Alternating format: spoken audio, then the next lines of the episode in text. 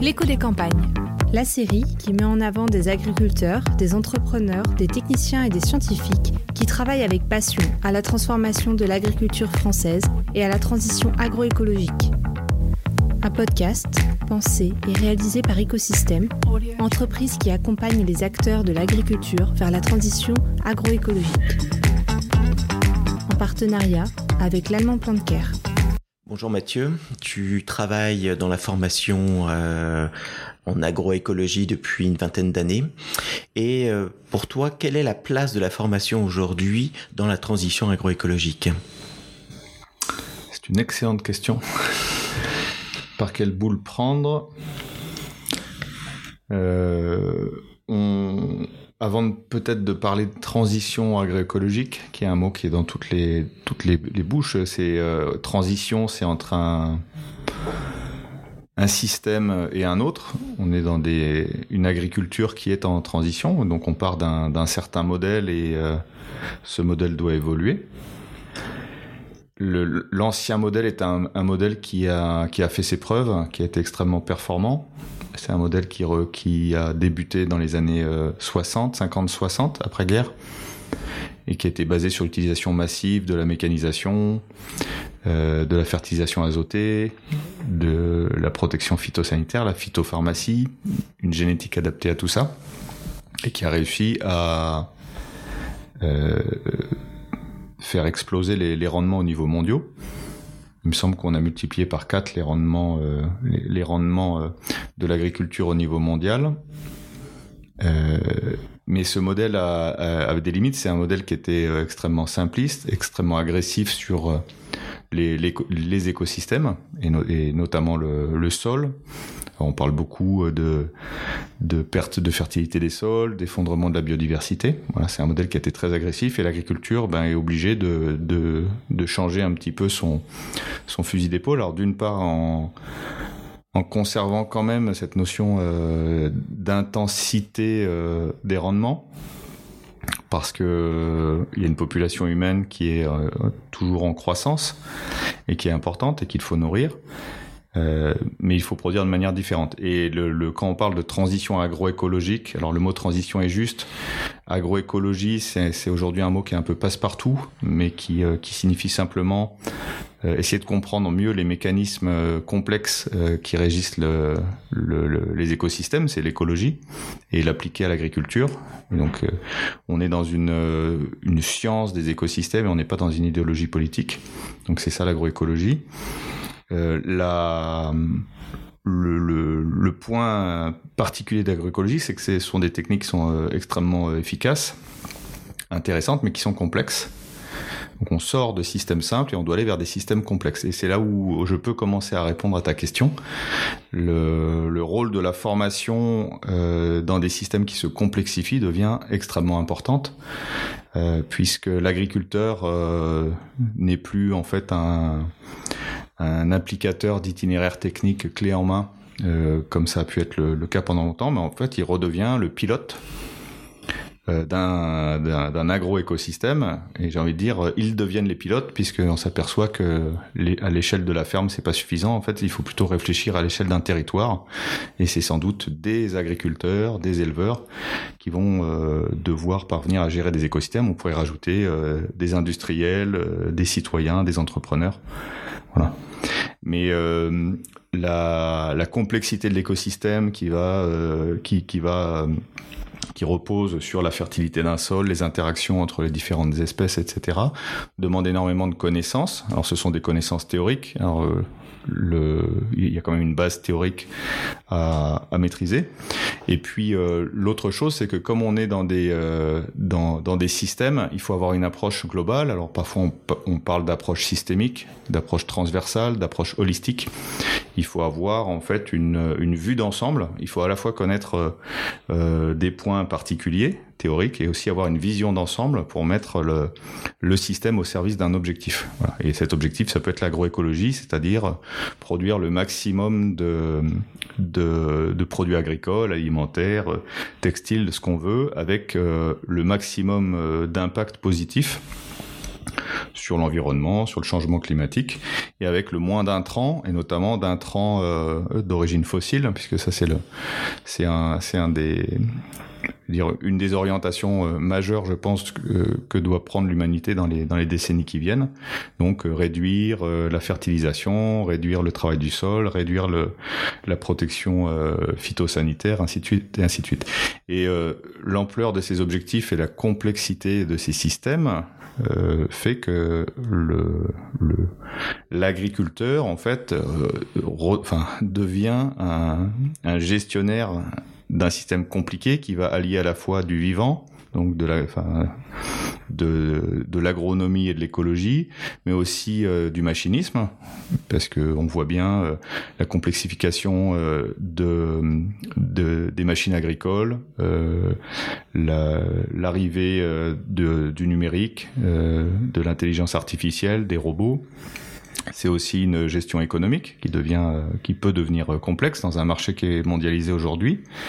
Euh, c'est d'être également un, un, pharmacien ou un, ou un médecin pour arriver à, à, gérer ces cultures. Donc en fait, l'agriculteur a une foule de, de métiers et on lui demande de, plus en plus de compétences et ça, ça demande de la formation. Cette formation, euh, l'agriculteur qui est sur son exploitation face à ces problématiques de, terroir, de, culture économique, euh, qui a un besoin d'accompagnement, de conseils au long cours. Alors avant de parler de de ce qui pourrait être fait, il faut partir de l'existant. Et la, première chose, moi j'ai eu la chance de travailler dans pas mal de, pays euh, autres que la France. Euh, c'est de dire que le, ce qu'on peut appeler l'encadrement technique agricole français est un, système excellent. Euh, quand on va dans les pays d'Europe centrale, quand on va dans les pays de l'Est, quand on va dans le monde anglo-saxon, l'agriculteur est un peu laissé laissé seul face euh, eh bien à, j'ai envie de dire à ses clients ou face à ses euh, fournisseurs qui peuvent lui euh, d'ailleurs procurer du conseil technique qui peut être euh, d'ailleurs très très bien.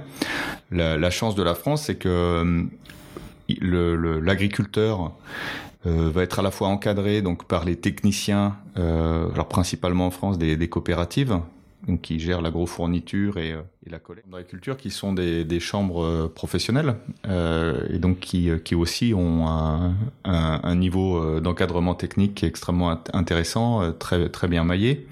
On pourrait rajouter aussi les instituts techniques euh, tous les instituts techniques qui ont euh, effectivement qui, euh, qui ont fait de la recherche développement. Donc il y a, y a un ensemble d'infrastructures autour de, de l'agriculteur. Je parle même pas des lycées agricoles et, et compagnie. Hein. L'agriculture française a, a, une culture de de la formation, du progrès, de l'accompagnement. Donc ça, c'est un état des lieux qui est qui est intéressant. Euh, après, euh, pour pour parler de pour parler d'amélioration, la, la, formation, qu'est-ce que c'est? C'est euh, apporter effectivement des contenus, des outils. Alors ça peut être sur de la théorie ou ça peut être sur des, des pratiques. et ça peut être des pratiques ou des outils innovants ou des, des fondamentaux qui peuvent être rappelés sur l'agronomie par exemple. Et puis après, c'est comme tu le disais, alors du coaching, c'est-à-dire de l'accompagnement. Cet, accompagnement peut être réalisé en groupe ou de manière euh, individuelle, mais surtout, euh, c'est de l'échange. Euh, de l'échange entre euh, personnes qui se font confiance parce que en termes de développement agricole moi, j'ai bien connu notamment le, développement d'associations comme euh, l'association Base et, et la PAD, qui étaient en fait des groupements d'agriculteurs qui se posaient des questions techniques et qui se réunissaient pour euh, essayer de les résoudre et qui faisaient venir des spécialistes parfois d'ailleurs de, de, de, de, fort loin pour, pour répondre à leurs questions. Et euh, le, le, le, succès de ces groupes-là euh, a été basé sur l'échange et le partage des, des succès et des échecs. Et, et, et, donc ça, en termes de formation, c'est un point qui est extrêmement important. Une fois qu'on a une base théorique, c'est de pouvoir échanger avec des pairs, avancer, tester. Et c'est comme ça que comme ça que l'agriculture progresse. Le, le, le, deuxième étage de ça, ça a été euh, Internet, qui a permis justement euh, d'aller chercher de l'information où elle était. D'ailleurs, pas forcément au niveau national, plutôt dans les pays anglophones ou en Amérique du Sud au, au démarrage, et de s'affranchir en fait de la de la de l'intermédiaire que pouvait représenter le professeur, le technicien euh, ou l'institut technique. Et ça, ça a permis à des agriculteurs qui étaient extrêmement motivés de court-circuiter les réseaux traditionnels euh, du savoir et de s'approprier ces connaissances. L'autre point qui est intéressant sur ces, euh, sur ces groupes d'échange, c'est que on voit bien deux, deux tendances. Il y a la tendance sur les réseaux sociaux ouverts où on a donc en gros un travail de sensibilisation avec quand même de gros défauts, c'est que quand on s'adresse à un public qu'on connaît pas et qu'on veut faire de l'audience, eh bien en fait on a plutôt tendance à communiquer uniquement sur des succès ou à masquer un petit peu la complexité des systèmes. Donc j'ai dire pour quelqu'un qui veut se mettre le pied à l'étrier, c'est extrêmement intéressant de commencer euh, de, de, commencer par là, mais après d'aller plus loin. Et on voit aujourd'hui, ce sont euh, plutôt dans les, les réseaux d'échange, les réseaux sociaux privés, où les gens se font confiance, que là il va y avoir en fait une euh, un, réel dialogue basé effectivement sur des succès, mais aussi sur des questions, des interrogations, des échecs. Euh, voilà. Donc il y a, y a on, on voit, j'ai envie de dire la, la, la transition de la formation dont tu parlais, elle n'est pas, elle n'est pas une histoire de science-fiction, elle, elle, est déjà en train d'advenir et elle est basée justement bah, sur euh, beaucoup de choses. Si, j'ai envie de parler de formation maintenant, il y a aussi, euh, en dehors de ces outils et de ces groupes d'échange, pour moi, un des freins principaux à la transition, c'est euh, la notion de prise de risque et le lien qu'on peut le faire à l'économie. Malheureusement, contrairement aux agricultures euh, anglo-saxonnes, quand on parlait tout à l'heure d'agriculteurs qui étaient laissés un peu face à leurs euh, clients et leurs fournisseurs, donc peut-être que le niveau technique est, euh, est, est pas est, pas très élevé ou qu'ils n'ont pas de ou qu'ils n'ont pas de accès à des réseaux de, de connaissances plus importants, mais par contre ils savent compter ce qui sort et ce qui rentre dans leur système. Ils ont une vraie approche entrepreneuriale économique, ce que n'a pas l'agriculteur français. Et ça, c'est un peu terrible. C'est-à-dire que l'agriculteur français, il a un niveau technique qui est très très bon, mais il été euh, très tôt intégré dans des filières et dans des structures qui lui garantissaient euh, son, son revenu. Et ça n'est plus le cas aujourd'hui. Et d'une part, ça n'est plus le cas, c'est-à-dire que l'agriculteur ne sait pas ce qu'il dépense réellement et ce qu'il gagne réellement. Euh, en plus, une thématique qui est, faussée par euh, les aides et les subventions de la politique agricole commune, d'une part, donc il devient un, peu fonctionnaire. Euh, et, ça, c'est extrêmement compliqué quand on veut changer de pratique parce que ce sont des acteurs qui n'ont pas de tableau de bord et qui n'ont pas de, vision économique. Alors ça, ça déjà, c'est très préoccupant. Et ce qui est encore plus préoccupant, c'est qu'on les sent pas très motivés sur le sujet. C'est-à-dire pour eux, ça, ça semble très compliqué. Voilà. C'est-à-dire que la, base de la formation pour moi, c'est euh, sur l'agroécologie, ce sont bien des systèmes euh, techniques où on va avoir de la, euh, je sais pas, de la, gestion de sol, du machinisme, de l'agronomie, de la génétique, etc. Mais le cœur du problème de la transition, c'est bien un problème économique. C'est qu'à partir du moment où les agriculteurs ne savent pas où ils sont, ils sont incapables de savoir ou de, ouais, de savoir où ils veulent, où ils peuvent aller. Voilà, donc ça c'est un, ça c'est un, point crucial, ce qui fait que ben, nous par exemple on essaie de justement de, coupler euh, ces notions d'agronomie, d'économie et de prise de risque. C'est un, c'est un facteur déclenchant. Ouais, oui, tu as tout, tout, à fait raison. C'est vrai qu'on a mis un peu de côté l'aspect économique. On s'est un peu trop focalisé pendant des années sur l'aspect technique, euh, Et c'est vrai que c'est vraiment de, de, comprendre tout le tout l'écosystème euh, et dont euh, l'économie évidemment en fait partie. Euh, pour pour terminer, tu, tu, as bien expliqué le rôle crucial des, des, chambres et de, l'accompagnement des chambres d'agriculture. Ton avis par rapport à les coopératives ou les négoces sont face à des grands défis qui dans les dans les enfin dans les prochaines années à la fois pour pour leur développement et puis l'accompagnement aussi de leurs adhérents? Le problème des coopératives, euh, c'est que le modèle sur lequel elles sont basées, c'est-à-dire l'animation territoriale de, communautés d'adhérents euh, à qui elles fournissent euh, des intrants, donc ce qu'on appelle l'agrofourniture, alors principalement ben, des semences, des engrais et puis des produits phytosanitaires. Et euh, agrofourniture, puis à la sortie, bien sûr, collecte des euh, collecte de la production.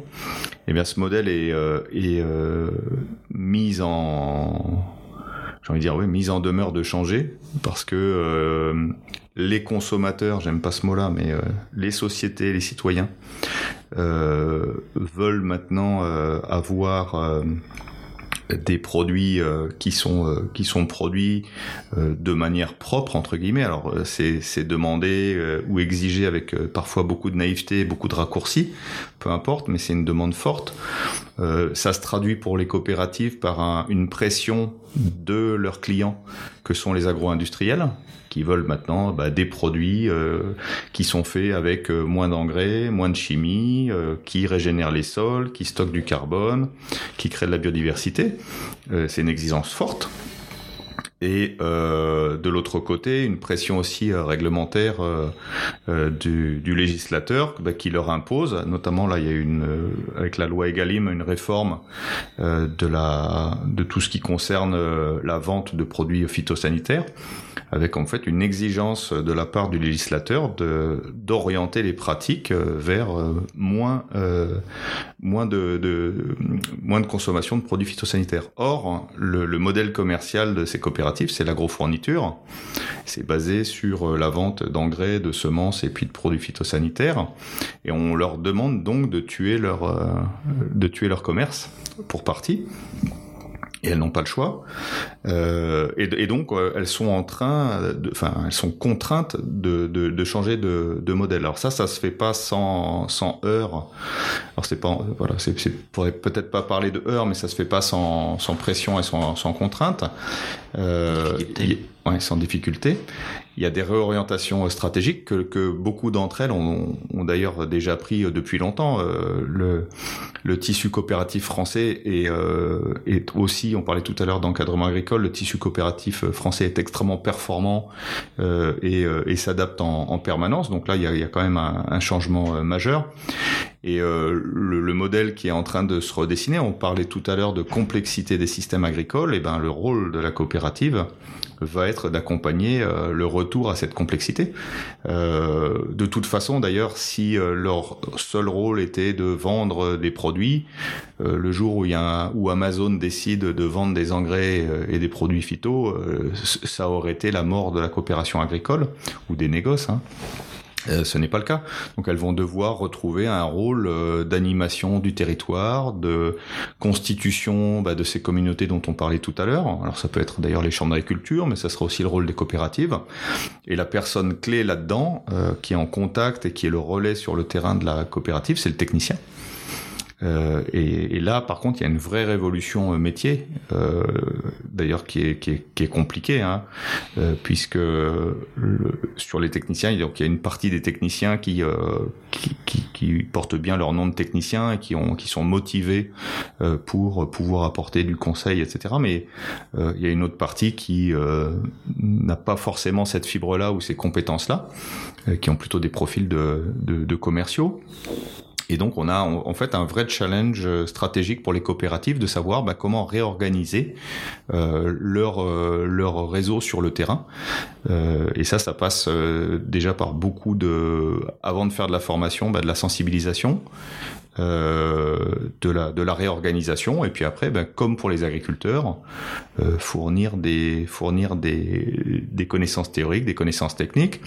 Et puis dans le cas des techniciens, moi je pense qu'un technicien n'a pas forcément besoin d'être un, un, un, bon agronome pour, conseiller ses agriculteurs, il a, juste besoin d'animer, d'être capable de mobiliser, de, comprendre dans l'ensemble quels sont les, besoins, identifier les besoins et être en mesure d'y répondre et de, pouvoir solliciter des ressources externes.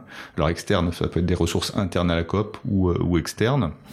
Voilà, également animer des groupes, euh, tout simplement faire des groupes de parole euh, tout bête, euh, qu'est-ce qui marche, qu'est-ce qui ne marche pas, et porter un, discours positif sur cette transition parce que euh, le, le, meilleur moteur de la transition euh, dans les campagnes, c'est ce qu'on appelle le développement par-dessus la haie.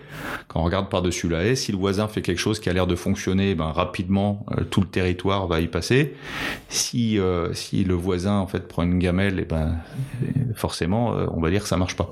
Et, le rôle d'un technicien qui, le problème qu'on a avec des alors c'est ça peut être des techniciens de COP, de chambre, etc. Mais quand on a une méconnaissance des systèmes, euh, qu'on s'en méfie et qu'on en, a peur, on va pas forcément avoir un discours positif dessus, et donc on va pas être forcément un moteur de la transformation.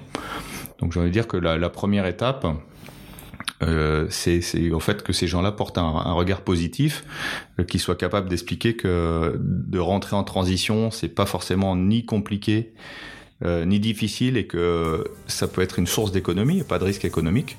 Et puis partant de là, après, les, choses vont se dessiner toutes seules. Et on a aujourd'hui les outils pour entamer euh, cette démarche assez facilement. Bah, je te remercie sur ces euh, notes très positives. Merci Mathieu. à très vite pour d'autres épisodes de nos podcasts L'écho des campagnes. Merci Arnaud.